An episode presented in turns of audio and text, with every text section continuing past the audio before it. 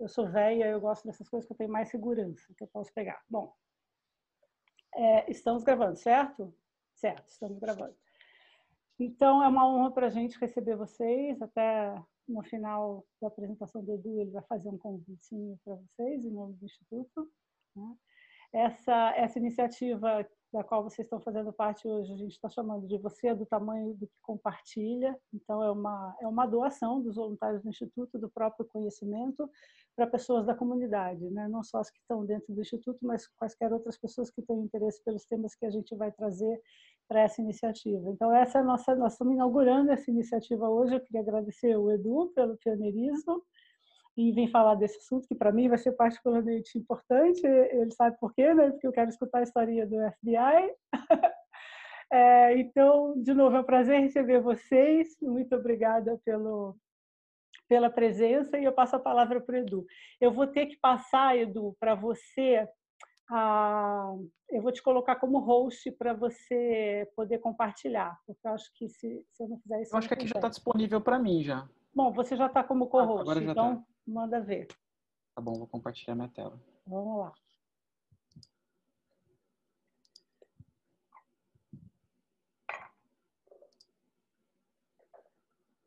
Vocês estão vendo?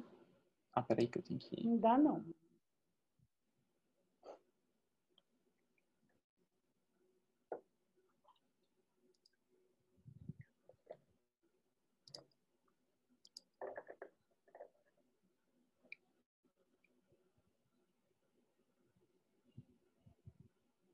Gente, eu vou ter que sair e entrar de novo. Só um minutinho. Fica tranquilo, vai lá.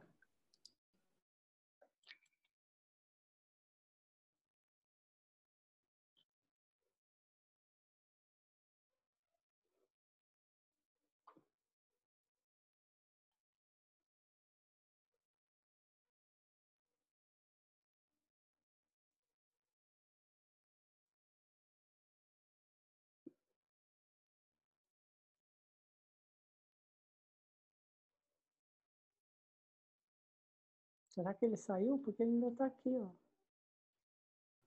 Ah. Pronto, agora deixa eu tentar de novo.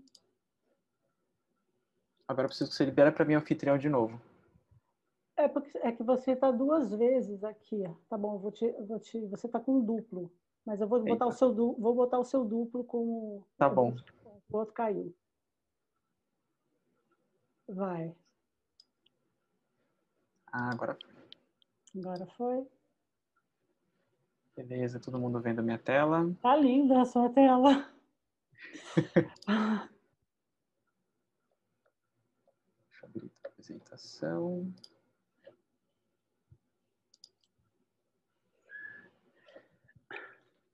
Bom, gente, boa noite para todo mundo. Eu sou Eduardo Rebana. É, trabalho com agilidade já tem aí uns três anos. Atualmente estou trabalhando como agilista no Banco Carrefour e também sou voluntário aqui do, do, do, Instituto do Business Agility Brasil no Núcleo de Conhecimento. Tá? E hoje eu vim a convite da Cris aí, falar um pouquinho do Scrum, das origens do Scrum, um pouquinho ali do case do FBI.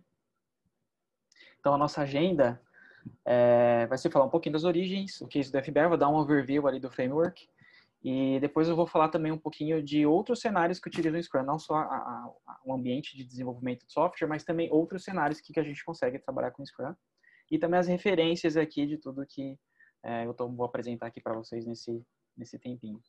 Tá, então a ideia é eu conversar com vocês, então aí depois a gente vai abrir para discussão, para um bate-papo. Então a ideia é que a gente, é, as dúvidas que vocês tiverem no decorrer da apresentação, se vocês quiserem colocar ali no, no chat ali para não esquecer, coloquem ali que aí no final a gente vai abrir, vai abrir para a gente estar tá discutindo essas dúvidas e, e abrir para questionamentos. Então aqui falando um pouquinho da origem, é, quando a gente fala do Scrum, não tem como não falar do Jeff Sutherland.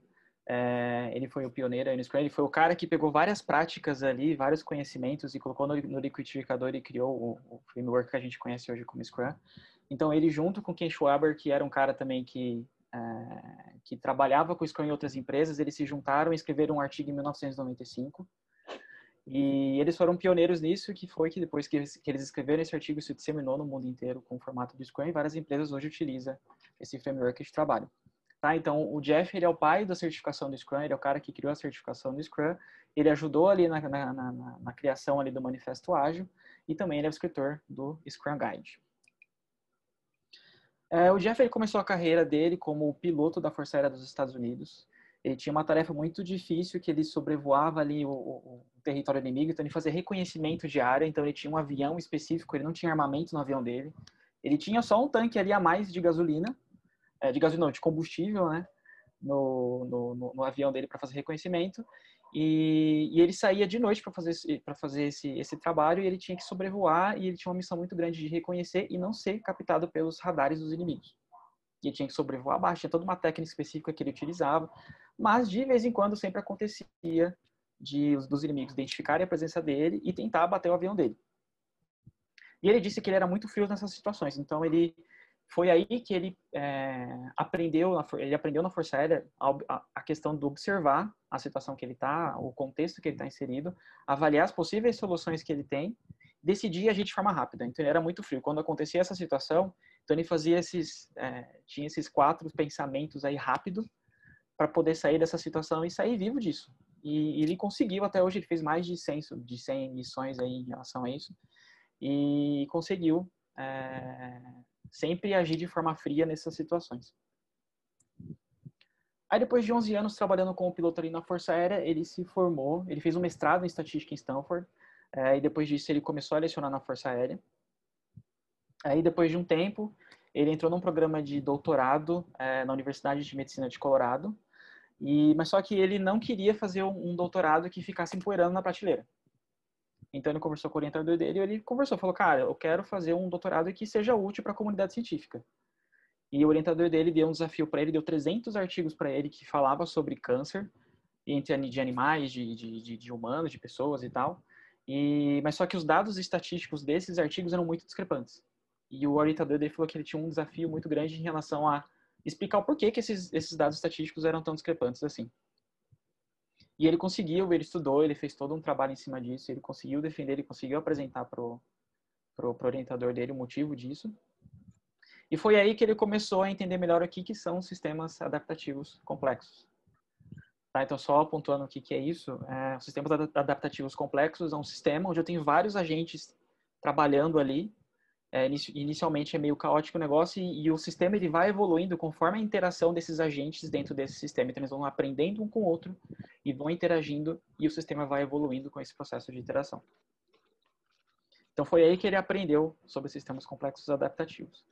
Aí depois disso ele conseguiu, ele pelo fato de ele conseguir o doutorado, ele entrou numa bolsa específica, ele começou a dar aula nessa nessa nessa universidade, é, apoiado por uma bolsa específica.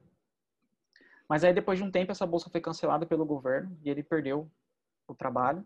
E ele ficou meio perdidão, não sabia o que ele fazia. E por conta desse conhecimento que ele tinha de sistemas e também a experiência que ele teve na universidade com o centro de tecnologia, por conta do, trabalho que ele fazia, ele utilizava muito o, o, setor de processamento de dados, também ganhou uma experiência muito grande na parte tecnológica.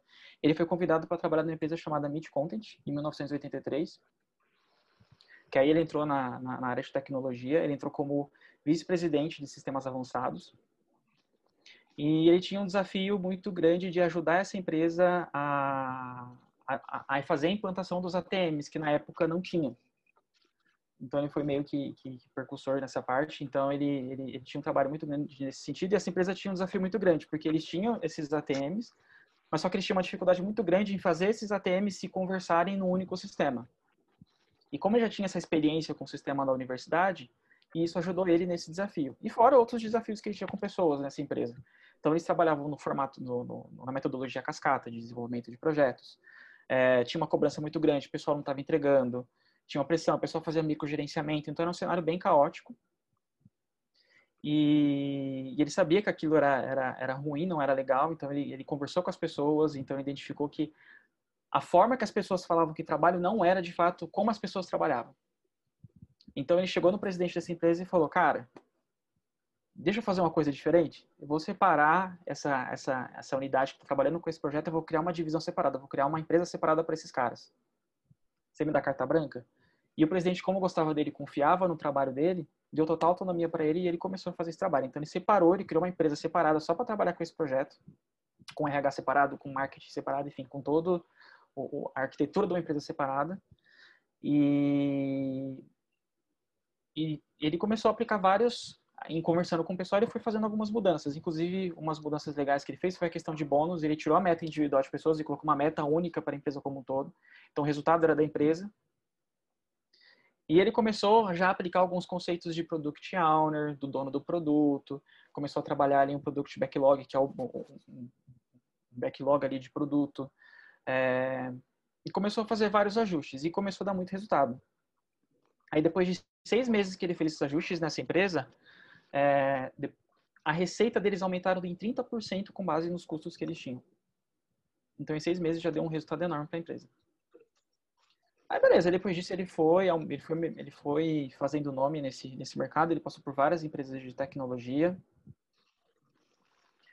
E teve um caso específico que depois ele trabalhou duas décadas em várias empresas tal, e ele estava atuando numa empresa é, que tinha uma sede num prédio que ficava é, em Massachusetts, em Cambridge, e ficava alguns quarteirões de MIT. E dentro desse, desse prédio que ele tinha, essa empresa, tinha uma sala do lado do, do escritório dele que funcionava, um, um, um, escritório onde o pessoal do MIT locou para o pessoal de robótica poder trabalhar. Então estava construindo um robô. E ele, como era muito curioso, ficou de olho lá tal. E aí teve algumas vezes que o robô entrava correndo na sala dele, era um robô como se fosse uma aranha, ele tinha seis perninhas.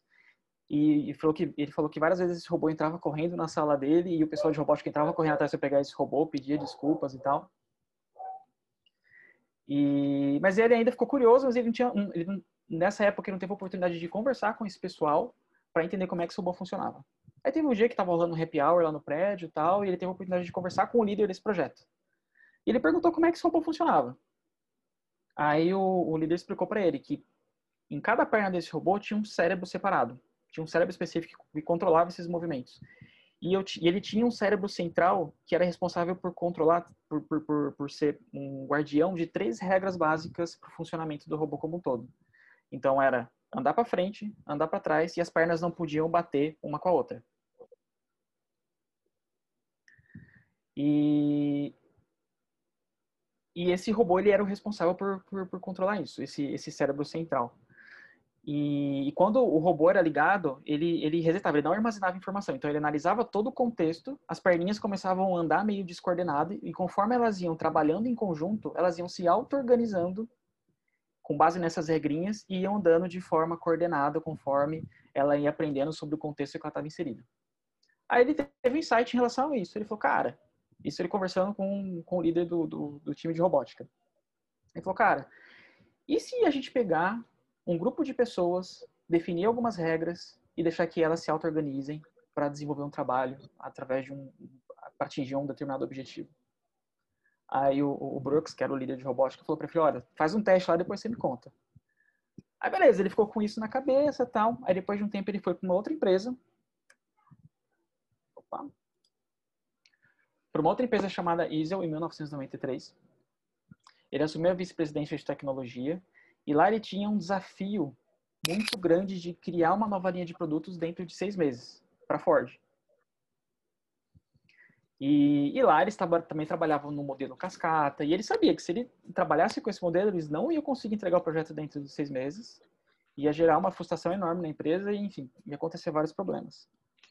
Aí com a experiência que ele já tinha na, na mid-content, com algumas coisas que ele já tinha feito, ele falou pro, chegou no, no, no, presidente da empresa e falou o seguinte, falou, olha, em vez de eu te dar um diagrama de Gantt atualizado é, uma vez por, por mês, e se eu te, te, te, mostrar uma versão do produto funcionando? O que, você acha? Ele deu uma contorcida lá, não gostou muito, mas ele aceitou a proposta e eles seguiram dessa forma. Só que quando ele fez isso, ele não sabia muito bem o que queria fazer. Então, o que ele fez? Ele juntou com o time dele e começaram a pesquisar. Deliver, artigo, é, revista de, de, de como é que eles podiam se organizar para trabalhar. E um dos desenvolvedores do time dele achou um artigo de 1986 do, dos professores japoneses, que são o é, Takeuchi e Nonaka, que o título era The New New Product Development Game, que era o novo jogo para o desenvolvimento de novos produtos. E esse artigo, ele, ele, esse artigo já trazia uma analogia muito grande em relação ao time de rugby. Mas só que o artigo era muito focado em desenvolvimento de produtos, não de desenvolvimento de software. Então, nesse artigo, ele falava muito do, do conceito de time, conceito de unidade, conceito de propósito, de auto-organização, de, do time ser multidisciplinar. Então, ele pegou esses conceitos, aí mais uma referência que ele tinha, que era a questão do, do ciclo PDCA, que foi criado por Deming, que também é, foi criado por um americano, mas só que foi muito utilizado no, quando, quando isso surgiu, foi muito utilizado pela Toyota, pelo, pelos japoneses, que, que o ciclo PDCA foi uma das ferramentas que ajudou a Toyota a se tornar uma empresa número um de automobilística no mundo inteiro. E o que consiste o ciclo PDCA? Que é o planejamento, executo, eu checo para ver se aquilo que eu estou fazendo está ok, não só o que eu estou fazendo, mas também o meu processo de trabalho. E o ACT no mundo do DEM, o que, que é? É mudar aquilo que não está legal do meu processo de trabalho. Então eles pegavam, faziam esse ciclo, identificavam que não estava legal, mudava e começava o ciclo novamente. Então esse é o ciclo de melhoria contínua. Então com base nisso, é, eles pegaram, começaram a mudar o processo de trabalho, começaram a aplicar essas técnicas e foi aí que nasceu o Scrum. E deu tão certo que em seis meses eles conseguiram lançar essa, essa linha de produtos é, com, com um orçamento menor do que eles tinham estimado, com uma quantidade de, de bugs muito baixa, com a qualidade do produto muito boa e ele gostou tanto que ele começou a refinar esse processo de trabalho.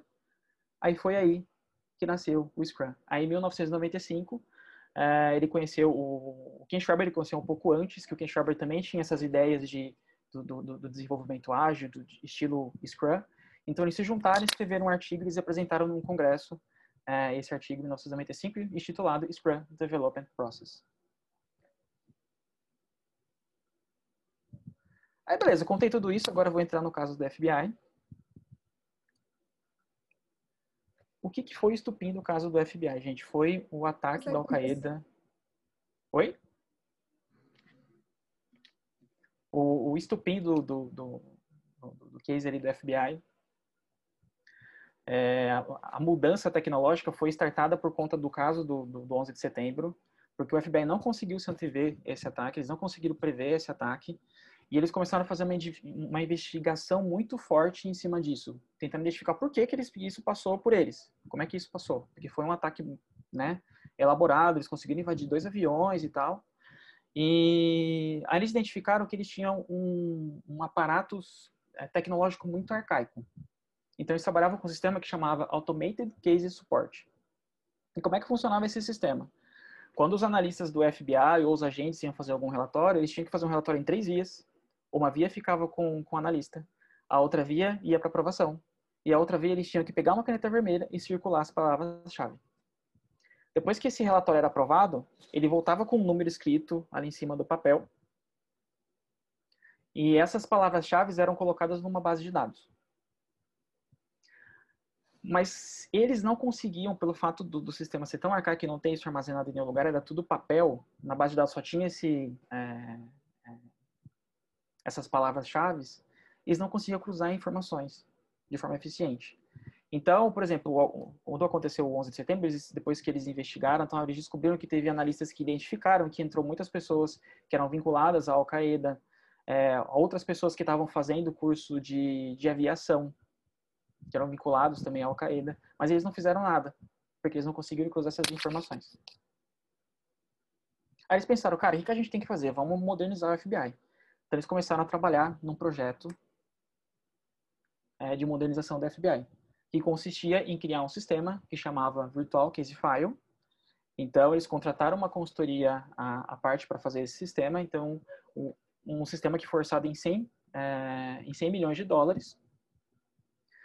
E, era, e foi feito no formato cascata, enfim. No entanto, que eles começaram a trabalhar em cima desse sistema, depois o, eles pediram mais tempo para desenvolver, e pediram mais 70 milhões para estar tá desenvolvendo esse sistema.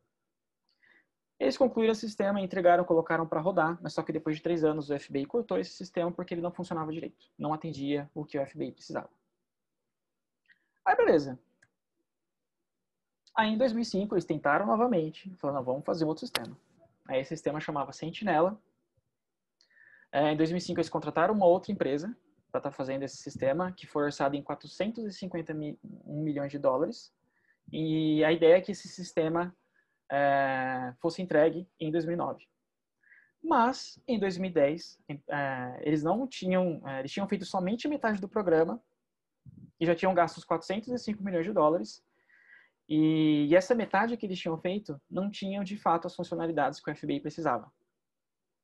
Aí eles contrataram uma consultoria separada para fazer um trabalho de, é, de verificar quanto tempo mais precisava para terminar o sistema e eles, é, e eles identificaram que precisaria de mais oito anos para estar tá fechando o sistema e seriam necessários mais 350 milhões de dólares além do que eles tinham orçado é, anteriormente. Aí o FBI levou, levantou uma bandeira vermelha e falou, não, cara, vamos parar com esse, com esse projeto que não vai dar certo. E aí eles encerraram o contrato com essa empresa.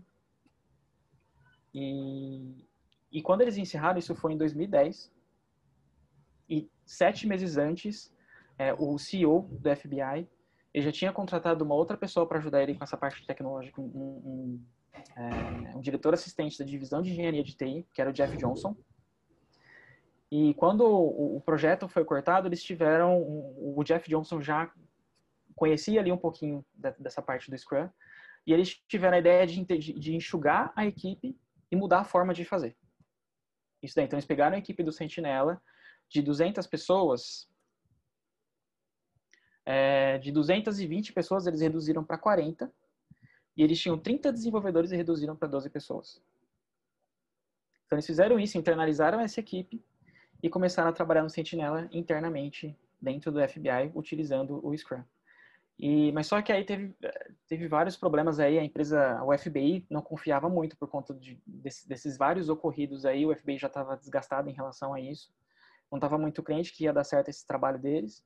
No entanto, que eles trabalhavam num, num prédio é, super chique, é, no topo do prédio tinha um escritório legal tal, eles foram parar dentro de um, de um meio que um porão da empresa para trabalhar, um lugar que nem janela tinha com essa equipe, de tão desacreditados que eles estavam. Então, eles começaram ali a trabalhar com o Scrum. Então, a primeira coisa que eles fizeram era imprimir esses 1.100 requisitos e começaram a focar naquilo que de fato geraria valor para o FBI de forma rápida. Então eles pegaram as principais funcionalidades e focaram nelas, eliminaram aquele monte de, de papelada de requisitos e começaram a trabalhar de forma ágil.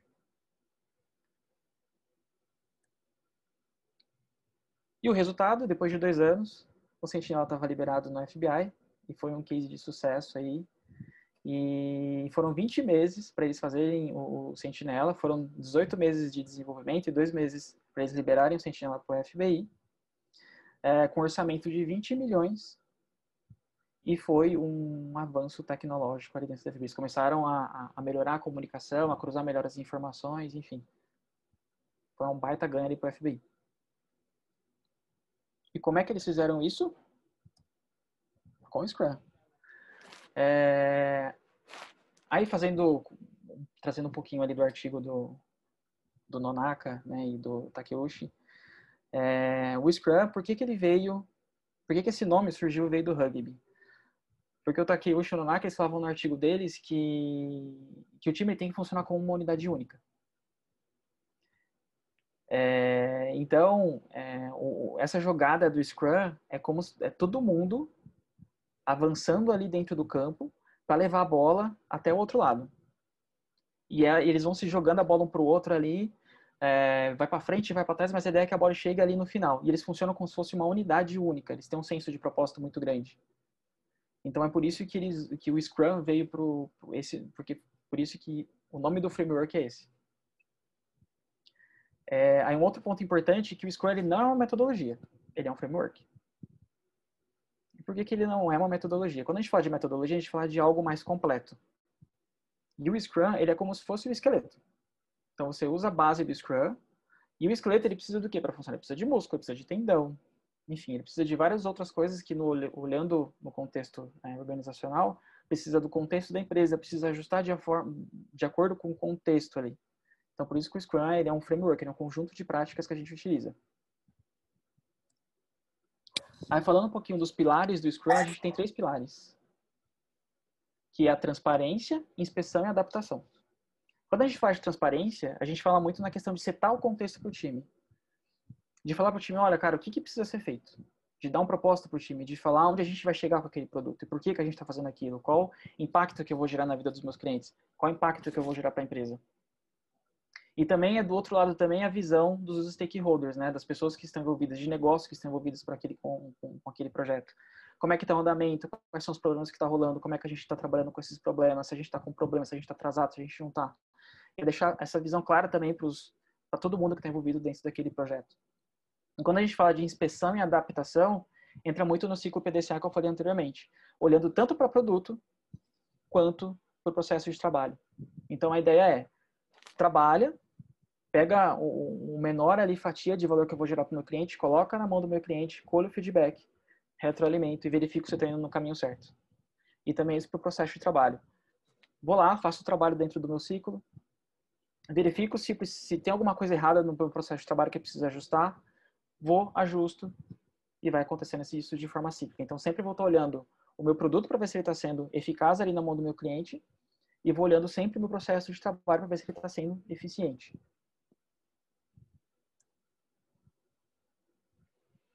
Em relação aos valores do Scrum, ele se apoia aqui em cinco valores muito importantes. Que o primeiro é comprometimento. É, o time ele se compromete no início ali do, do, da sprint a atingir o objetivo da sprint. Então, o comprometimento do time é muito importante nesse sentido. Então, ele tem que ter é... como é que eu posso falar? Ele tem que ter coragem puxando ali né, o segundo valor aqui para fazer tudo o que precisa ser feito para atingir o objetivo da sprint. Porque ele, quando a gente fala em time Scrum, a gente trabalha com autonomia muito grande de trabalho. Então a gente tem um alinhamento claro ali do que precisa ser feito, um objetivo, um propósito, e o time tem que atingir aquele objetivo, aquele propósito. Então ele tem que fazer e ele não tem uma liderança específica. Então o time se auto-organiza para atingir aquele determinado objetivo. Então ele tem que ter coragem para estar tá fazendo isso. É, e o foco tem que ser no cliente, no resultado de negócio, então isso tem que ser muito bem casado ali, o foco no cliente, o foco no resultado de negócio tem que ser muito bem balizado. E ele também tem que ter abertura. Então, o, os, os, integrantes do time Scrum, é, por exemplo, eles têm que é, ter esse senso de unidade, de abertura, de ouvir as outras pessoas, de aprender coisas novas. Por exemplo, ah, eu sou especialista numa área, mas eu sei que eu posso ajudar o cara em outra área. Eu sou desenvolvedor, mas eu posso fazer um teste para ajudar a entregar aquele produto. Não é porque eu sou esse especialista que eu vou ficar ali na minha casinha, não vou aprender o que o outro faz, só para que eu tenha um título de especialista em desenvolvimento. E também tem que ser muito aberto a críticas construtivas, enfim, é essa abertura que a gente fala. E também o respeito, que é muito importante, respeito às pessoas e às organizações. Dito tudo isso, aqui é o desenho do framework do Scrum ele é muito simples, ele é simples, ele é básico, mas na hora de implantar ele é bem complicado, ele é difícil de implantar. É, mas aí olhando o desenho, então a gente começa ali aqui pelos inputs, então o Product Owner, que é o cara responsável pelo produto, ele traduz aqui todas as necessidades de negócio e as necessidades dos clientes, então ele traduz isso dentro aqui do Product Backlog. Então, o Product Backlog é esse produto é, que eu preciso fazer fatiadinho ali em várias, em várias partes, essas, e, e essas partes, elas é, têm que ser independentes, elas têm que gerar valor para o cliente. E ele prioriza, com base nas necessidades de negócio. Então, esses amarelinhos aqui são os itens priorizados. Então, com base no que eu tenho priorizado, eu vou para uma sprint planning, onde eu pego esses itens que eu priorizei, opa, onde eu pego esses itens que eu priorizei, apresento para o time, explico para o time o que precisa ser feito. Aí depois disso o time vai lá, pega essas histórias, quebra em atividades, porque o como, o time que vai definir. Nesse momento o PO não entra mais, o PO só vai dar o alinhamento. Fala, cara, preciso disso. E o time vai lá, define como que ele vai fazer. Aí o time vai lá, quebra em várias tarefas tal, e a gente entra no ciclo de sprint. Então a gente começa a trabalhar aqui em sprints de uma a quatro semanas, onde eu vou desenvolver, vou, vou, vou trabalhar para atingir o objetivo que foi definido na sprint. E aqui, eu tenho aqui essa reunião diária que a gente faz todo dia no ciclo da sprint, que é uma reunião de 15 minutinhos, que o time todo se reúne e eles fazem as três uh, seguintes perguntas. O que, que eu fiz ontem para atingir o objetivo da sprint? O que, que eu vou fazer hoje para atingir o objetivo da sprint? E, cara, tô com um problema, preciso de ajuda. Então, essas são as três uh, perguntinhas básicas ali que eles conversam nesse, uh, nessa reuniãozinha diária. Lógico que esse, esse bate-papo ele pode acontecer em qualquer momento ali do, do dia, deles conversarem, pedir ajuda para o outro, fazer um alinhamento. É, mas a gente separa esse momento de 15 minutinhos para meio que né, dar uma força para eles pegarem, conversarem e se alinhar ali no que estão fazendo durante o dia, é, para ver se eles estão indo para um caminho certo dentro do objetivo esperado. Aí, beleza. Terminei meu ciclo da sprint, desenvolvi um incrementozinho ali de produtos, terminei as histórias que tinham sido, é, que estão de acordo com o objetivo ali determinado na sprint. Então, eu vou para a sprint review, que eu vou pegar aquele incremento de produto, aquele incremento que eu fiz ali no decorrer da sprint, e vou apresentar para todo mundo que é envolvido, para os POs, uh, para os stakeholders. Então, eu apresento, e nesse momento é o momento que eu vejo se eu estou indo no caminho certo. Se tiver clientes aqui, melhor ainda, é, que aí eu apresento o que está sendo feito e eu vejo se eu estou indo no caminho certo. Então, aqui eu apresento, colho o feedback né, do, do, do que foi apresentado e retroalimento aqui meu product backlog. Aí, beleza, fiz a sprint review, colhi o feedback, retroalimentei ali o meu product backlog. Aí eu venho aqui para sprint retrospective, que é o momento que eu olho meu processo de trabalho. Então, o time se reúne, o time faz uma reunião lá para olhar tudo que rolou ali no ciclo passado, como é que está o processo de trabalho, o que, que não foi legal, que eles precisam ajustar. E eles definem esses ajustes e aplicam isso para o próximo ciclo. Tá? E aí terminou o ciclo do Scrum, aí depois começa tudo de novo. Então vai para Sprint Planning e por aí vai. Opa. Então, só apontando aqui os papéis né, dentro do time Scrum. Então, a gente tem ali o Scrum Master, que é o cara que é o, o guardião ali das práticas ágeis, é o cara que facilita é, o trabalho ali do time, ele ajuda o time no, no, no, na remoção de impedimentos ali. É, ele é um cara que também apoia o PO nas práticas ágeis, ele ajuda o PO na priorização ali das, da, não, não, ajuda, na, quer dizer, ele ajuda na priorização, é, explicando as melhores práticas, no, no fatiamento da, das histórias. É, aí eu tenho também o Product Owner, que é o cara responsável pelo produto, ele é o dono do produto, então ele é o cara que vai pegar todo o alinhamento de negócio e vai traduzir isso é, num produto dentro do Product Backlog. E eu tenho um time de desenvolvimento que é o cara que vai, que é o time que vai construir esse produto, que vai é, dar vida a esse produto. Aí eu tenho aqui os artefatos do Scrum, que é o Product Backlog, eu falei um pouquinho para vocês, que é o Sprint Backlog, que são as histórias que eu priorizei ali para Sprint. A definição de pronto, é, a definição de pronto, o que, que é? É uma definição específica que toda vez que eu vou concluir uma história, é como se fosse um checklist que eu verifico se essa história está ok. Então, eu verifico, ah, por exemplo, ah, executei todos os meus critérios de aceite foram atendidos, fiz um teste com o negócio, fiz um teste funcional, e então é como se fosse um, um checklist ali para ver se se eu é, fiz todas as coisas necessárias dentro da história. O incremento do produto, que é o resultado da sprint, e eu também tenho a definição de preparado, que ela não é oficialmente ali, não, não está oficialmente ali dentro do, do Scrum Guide, é, mas ela é uma definição de, por exemplo, é muito importante dentro do time que a gente fala, é, a gente olha a história e verifica se a história tem tudo para ser desenvolvida. E aqui trazendo os eventos, a gente tem a sprint, é, que eu já falei para vocês, a gente tem Sprint Planning, que é a reunião que a gente faz o planejamento da Sprint, a Daily Scrum, que é aquela reunião diária, a Sprint Review, onde a gente apresenta o resultado da Sprint, a Sprint Retrospectiva, onde a gente olha o nosso processo e, e propõe as melhorias contínuas ali dentro do nosso processo. Aí tem três é, eventos ali que também não estão dentro do Scrum Guide, mas é muito utilizado dentro, dentro do, do, do Scrum, que é o refinamento do Product Backlog, que antes da Sprint Planning, a gente tem uma reunião específica que a gente olha as histórias que a gente meio que já priorizou. Então a gente faz um bate-papo ali para verificar se tem alguma dependência, se tem risco. A gente dá uma refinada nela para ela não ir tão crua ali para sprint planning. E a gente tem outras duas ali que é a release, que é o momento ali que, eu, é, que a gente pode definir onde, como é que gente, como é que vai ser a release, ou se vai ser com incremento de produto único, se eu vou ter mais incrementos de produto. É, e eu tenho a release planning, que é onde eu defino esses marcos de release. Então, tipo, eu defino lá, eu vou ter uma release em janeiro, vou ter uma release em março, vou ter uma release é, em abril. E eu defino, ah, para mim entregar essa release eu preciso de três sprints ou duas sprints. Aí eu vou fazendo esse, esse, esse planejamento aí mais, é, mais amplo.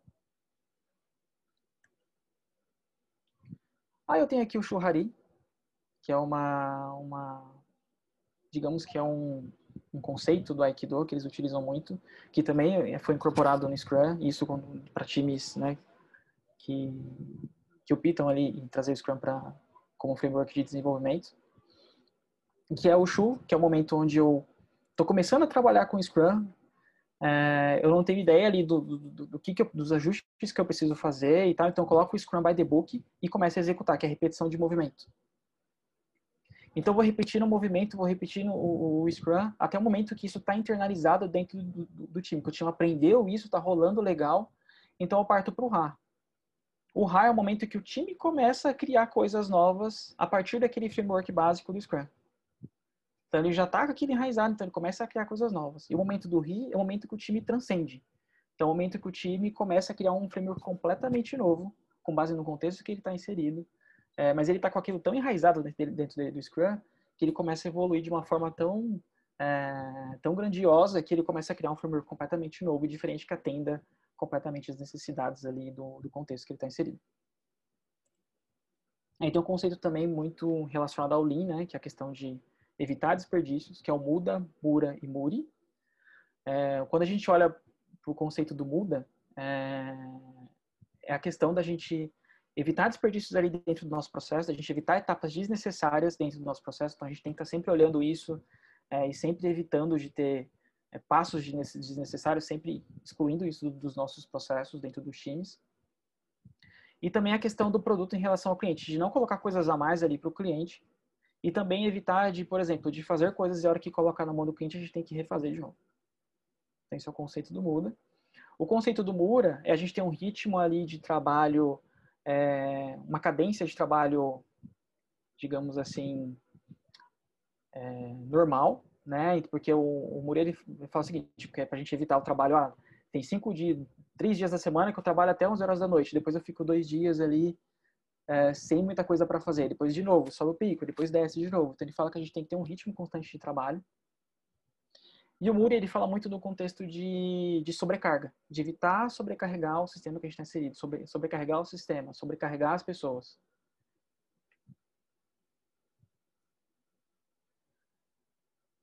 Aí agora trazendo um pouquinho de outros cenários que eu utilizo o Scrum, então eu trouxe aqui dois cenários, um é educação, que depois aqui na, nas referências, depois acho que esse material vai ser enviado para vocês, aí nas referências tem os links desses artigos. É, aqui tem um, um, eles até alteraram o nome, colocaram o nome de Edu Scrum, que é que eles pegaram e remodelaram para ensinar, para usar dentro da sala de aula. Então lá na sala de aula eles fizeram alguns ajustes, onde o professor é o Scrum Master, e eles pegam, dividem toda a sala em, em, times pequenos ali de quatro pessoas, e dentro desse time eu tenho um líder específico, e não tem o PO, não tem a figura de PO, tem só uma pessoa que fica responsável de conversar ali com, com o Scrum Master. E ele não tem a figura de histórias no, no, product, no, no Product Backlog, tem a figura de missões. Então, o professor ele dá missões para os times, e os times eles têm que fazer essas missões dentro aí do tempo de duas a quatro semanas e apresentar para toda a classe. Então, é, esse artigo ele fala que isso estimula muito o aluno, ele desenvolve uma própria forma de aprender, porque o professor não entra no como, ele só fala o que, que os alunos têm que fazer, então eles se ajudam, eles colaboram entre eles. Eles, é, um aluno que aprende mais ensina o outro que está com mais dificuldade para aprender. E aí no final eles apresentam para a classe inteira o resultado desse né, do, do, do, trabalho que eles fizeram dentro da sprint. Aí um outro, uma outra área que está utilizando bastante o Scrum é o marketing. É, aí eu estava lendo um artigo específico de uma empresa que colocou o, o Scrum para rolar nos, nos, nos, times dele. Mas aí, como ele não achou alguns artigos, é, ele pesquisou se tinha outras áreas de marketing na época que estavam trabalhando com o Scrum, ele achou alguns artigos, mas ele não gostou muito do que ele tinha visto, acho que não, não se adequava muito ao contexto dele. E ele resolveu colocar o Scrum by the book dentro dos times dele e eles foram, foram evoluindo conforme eles foram testando o processo, foram evoluindo. E hoje eles falam que estão em constante evolução, mas hoje eles não têm a figura do PO dentro dos times, eles têm uma figura única lá do, do eles chamam de Marketing Owner. E todo time consegue escrever histórias, consegue criar o backlog de produto, não é só o PO. O Marketing Owner só ajuda na priorização. Então essa é a única diferença ali do, do, do contexto é, tradicional do Scrum. E é isso, gente. E é isso. Aí que eu trago as referências. Bom, aqui estão os meus contatos. É... Se alguém quiser me adicionar no LinkedIn, fica à vontade. Se alguém depois quiser me perguntar é, tiver dúvidas e quiser me chamar para conversar, fiquem à vontade. Mas agora eu queria abrir para as perguntas. Eu não estou vendo vocês porque a tela está apresentada, está tá no modo de apresentação, eu não estou vendo. Ô, Edu, é, tira do modo de apresentação, depois a gente volta para mostrar os, os, QR Codes e tal, melhor, né? Assim você consegue tá bom, ver as pessoas eu... para elas conversarem com você, fazerem as perguntas. Aí... Gente, a gente vai ter uns 10 minutinhos para pergunta. Eu acho que dá para fazer, sei lá, duas ou três perguntas conforme foi. Peraí, gente, que eu me perdi aqui. No que, Edu? Vocês estão vendo minha tela ainda, né? Não, ah, a gente está vendo sua tela, tá.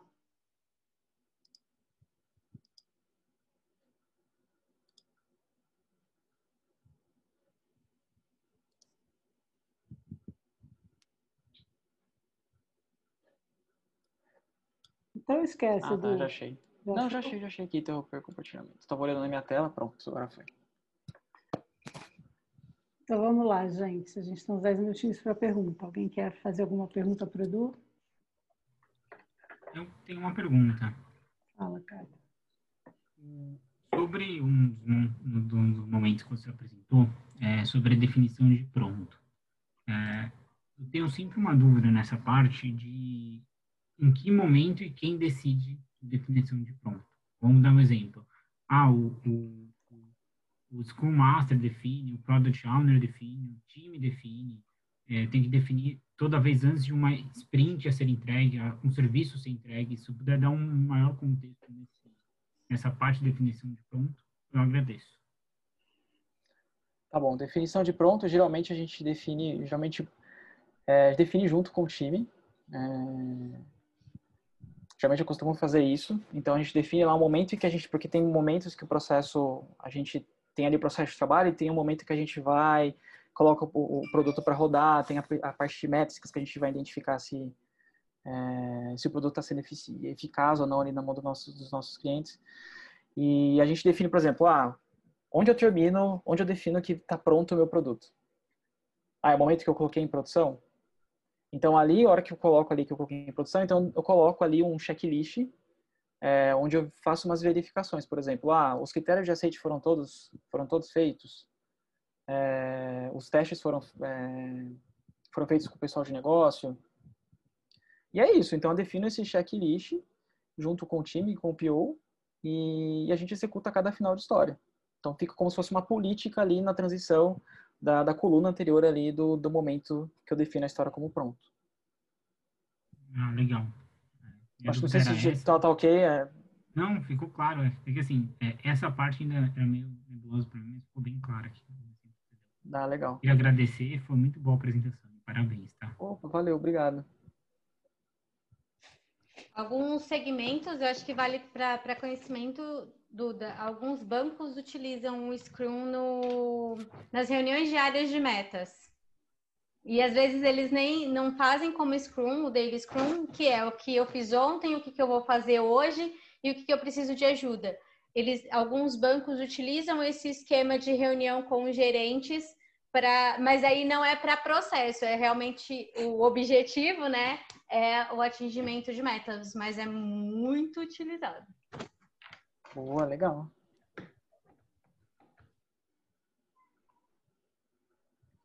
E a gente, mais alguma dúvida? Cris, você tem Edu. alguma dúvida? Eu só eu tenho, tenho pergunta, elogios. Edu. Fala, Ju. Não, foi ótimo, assim, super didático. Eu gostei bastante dessa apresentação.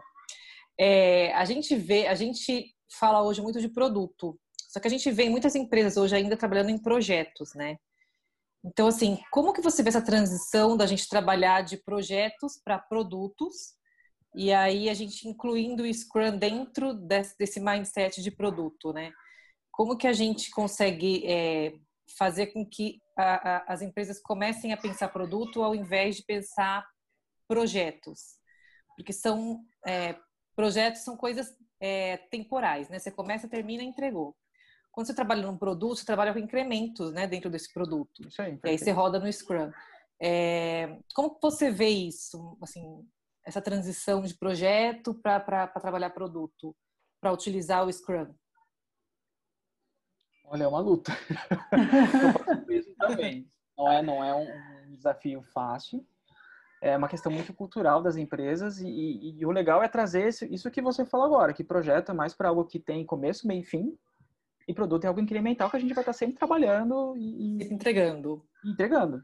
Então, acho que o importante é deixar isso claro e tentar trabalhar essa questão cultural dentro da empresa. Então, geralmente, é esse tipo de trabalho que eu faço. Ele acaba, às vezes, geralmente, o time de tecnologia trabalhando no produto né, e utilizando o Scrum e as pontas né, trabalhando em projetos ainda, né? Então, a gente que acaba disseminando, a galera de tecnologia que acaba disseminando isso, né? Uhum. Pensar produto, pensar no, em mais agilidade, né? Sim, é, é o contexto da empresa, né? Tem um contexto que eu estou inserido hoje que o pessoal de negócio trabalha muito com com a parte de, de, de Scrum, Kanban, e o time de tecnologia ainda está começando.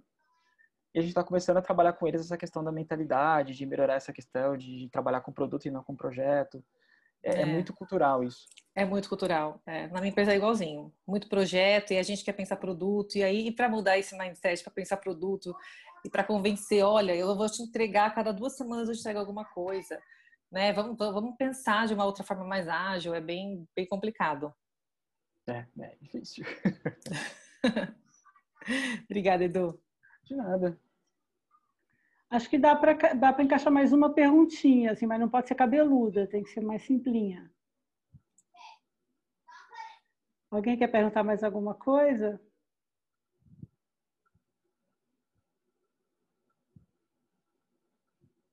Não, acho que a apresentação foi tão boa, Edu, que não deu. Não deu nenhuma dúvida. Eu adorei alguma, assim, a referência ao Aikido, eu amei. Eu sou uma fã incondicional do Aikido. É, eu nem sabia que dava para fazer essa, essa, esse tipo de, de analogia. Eu, eu, gostei, eu gostei demais da questão do churrari. É, para mim foi bem legal conhecer a história do FBI, eu sabia que eu estava esperando isso, né? Mas mais ainda veio muito mais do que eu estava esperando em relação à origem, que é toda a história do, do Jeff Sutherland e, e como é que como é que o negócio aconteceu. Eu sou, eu sou uma grande fã de origens, eu acho que as origens explicam muitas coisas. Então, assim, eu não sei se alguém, alguém quer dizer mais alguma coisa, mas eu gostaria de dizer que acho que a gente abriu essa iniciativa do Você do Tamanho que compartilha com, né, com brilhantismo. Então, acho que a apresentação foi muito legal. Dava para ver a empolgação e a dedicação do Edu em montar isso para a gente. Então, de novo, obrigado, Edu, por você se disponibilizar para fazer isso. É, eu já vou saber falar sobre Scrum, Scrum nas nossas reuniões de conhecimento, não vou mais falar nenhuma grande, enorme, redundante besteira. E acho que é isso, gente. Então, acho que o Edu, vou pedir para o Edu compartilhar de novo as, a, a, tela dele, porque a gente tem, ele vai fazer um, os convites para vocês em relação a próximos eventos e dar algumas informações sobre o Instituto. E depois você precisa passar essa foto, né, Edu, para a gente. Opa, deixa eu compartilhar aqui. Você falou da, da gente fazer esses slides chegarem a essas pessoas, então acho que essas pessoas, eu não sei se a gente tinha alguma coisa preparada para isso, isso sinceramente, né, talvez a gente possa até anotar para ter essa preocupação para as próximas, isso não estava no meu radar. Então, se alguém tiver interesse nos slides, talvez possa é, ou se comunicar com a gente dentro da comunidade, ou talvez acessar o Edu diretamente via os, os dados dele do LinkedIn, Sim. os que ele, que ele forneceu, tá bom? E a gente, de repente, fica atento para isso para uma próxima. Já estamos melhorando nosso produto aqui, online, ao vivo e a cores. Opa! Aí, pessoal, só antes, deixa eu passar para vocês aqui. É, deixa eu voltar aqui. O Forms aqui, que é importantíssima feedback de vocês em relação à nossa apresentação. Deixa eu pegar aqui. Olha, como eu estou apresentando, eu não estou conseguindo passar o link do, do formulário de feedback. Se alguém puder participar ali, colocar Você ali tem, no, no chat.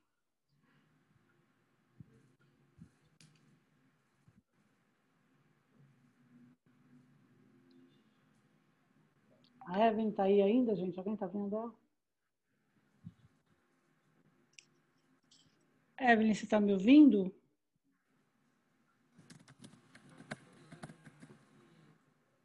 Eu estou aqui, eu estou aqui, eu estou pegando aqui passar. Tá? Obrigada, Evelyn. Só queria saber se você estava me ouvindo. Obrigada. Beleza. Aí, pessoal, queria fazer um convite para vocês. Hoje, como eu falei no começo, eu sou voluntário aqui do, do, do, Instituto do Business Agility. E, e quem quiser fazer parte, é, participar com a gente, a gente tem vários núcleos. Hoje eu faço parte do núcleo de conhecimento. E a gente tem muitas discussões bacanas ali, que foi da onde surgiu é, essa apresentação aqui do, do, Surgiu a necessidade de a gente fazer essa apresentação do Scrum. Aí, para fazer parte, é só é, mirar o celular aqui no nosso QR Code e lá vai ter um, um, formulário para vocês preencherem e fazer parte da nossa comunidade. E tem vários outros núcleos, tá, gente? Tem núcleo de diversidade. É, qual mais, Cris? É diversidade estruturante? Indivíduo, estruturante, é, o Empodera, é, o núcleo de conexões, o núcleo corporativo, o núcleo de marketing digital. Acho que não esqueci nenhum. Se você se interessa por esse assunto de agilidade de negócios e você com certeza vai ter como contribuir aqui, não vai faltar núcleo. Verdade. Bom, aí, pessoal, olhando as nossas próximas agendas, é, a gente, no dia 14 do 9, a gente tem ali um, um bate-papo ali sobre diversidade, uma história de luta pela diversidade. É, no dia 29 do 9, a gente tem a comunicação e agilidade de negócios. Dia 6 do 10, encontro né, de finalização do nosso ciclo e no dia 14 do 10 a gente tem ali perspectiva estratégica da agilidade de negócios. Então essa aí acho que vale, né, dar um, quem quiser dar um print na tela aí para ter essas informações, não que isso não vá ser extensamente publicado, né, é, em todos os lugares possíveis para vocês terem essa informação, para quem tiver interesse de, de participar de qualquer um desses eventos com a gente. E se vocês tiverem alguma dúvida para participar, podem me chamar no LinkedIn que eu ajudo vocês nesse processo. Para fazer ah. inscrição e tal. A Evelyn já colocou, gente, a pesquisa de satisfação aí no chat. Eu gostaria de pedir, se fosse possível, de vocês preencherem isso agora, antes de ir embora. Né? Não, é, não é grande, é pequenininho. Dá para responder rapidinho, acho que menos de dois minutos vocês conseguem responder. E para a gente é super importante, né? É uma, uma maneira da gente saber como é que vocês é, viveram essa experiência aqui com a gente e também poder planejar e melhorar os nossos, nossos convites daqui para frente, né?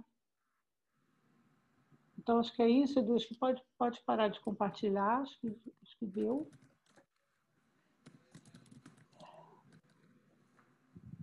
Enquanto o pessoal está tá preenchendo, se alguém também quiser falar alguma coisa, dar uma sugestão, um feedback, a gente ainda tem dois minutinhos e depois eu vou precisar falar tchau, porque a gente tem uma outra, uma, um outro evento interno começando exatamente daqui a dois minutos nesse mesmo bate-canal aqui. Eu queria só dar os parabéns, Edu. Eu adorei sua apresentação sobre ah, obrigado, Eu nunca tinha visto uma apresentação trazendo tanta informação sobre as origens. Achei muito legal. Parabéns. Obrigado. Obrigado, gente. Bom, gente, então acho que acho que é isso. Eu queria de novo agradecer a presença de todo mundo. Espero que vocês tenham, né, que, tenham gostado da experiência, que ela tenha sido útil para vocês em termos de, de conhecimento. Para a gente, com certeza, é um prazer receber vocês. Espero que muitos de vocês venham, né, venham se encontrar com a gente em outros eventos ou até nas nossas reuniões de núcleo, né? É possível é, vir participar de algumas reuniões, ver o que está rolando, sentir o climão do negócio, para depois decidir se quer ficar. Uma vez que entrou, não é casamento, dá para namorar primeiro. Então, acho que é isso, gente. Queria muito agradecer a presença de todo mundo de novo e até uma próxima, né? Até um próximo evento. A gente se vê na próxima data lá, que eu não lembro mais qual é, mas eu sei que é rapidinho. É dia 14, Cris, dia no nosso 14, do, do Diversidade. Segunda que vem. Segunda que vem, então a gente vai se ver dia 14. É. Tá bom? Então um beijo para todo mundo e todos tenham um bom fim de noite e um bom fim de semana. Um beijo, gente. Beijo, beijo, tchau. Obrigadão, Edu.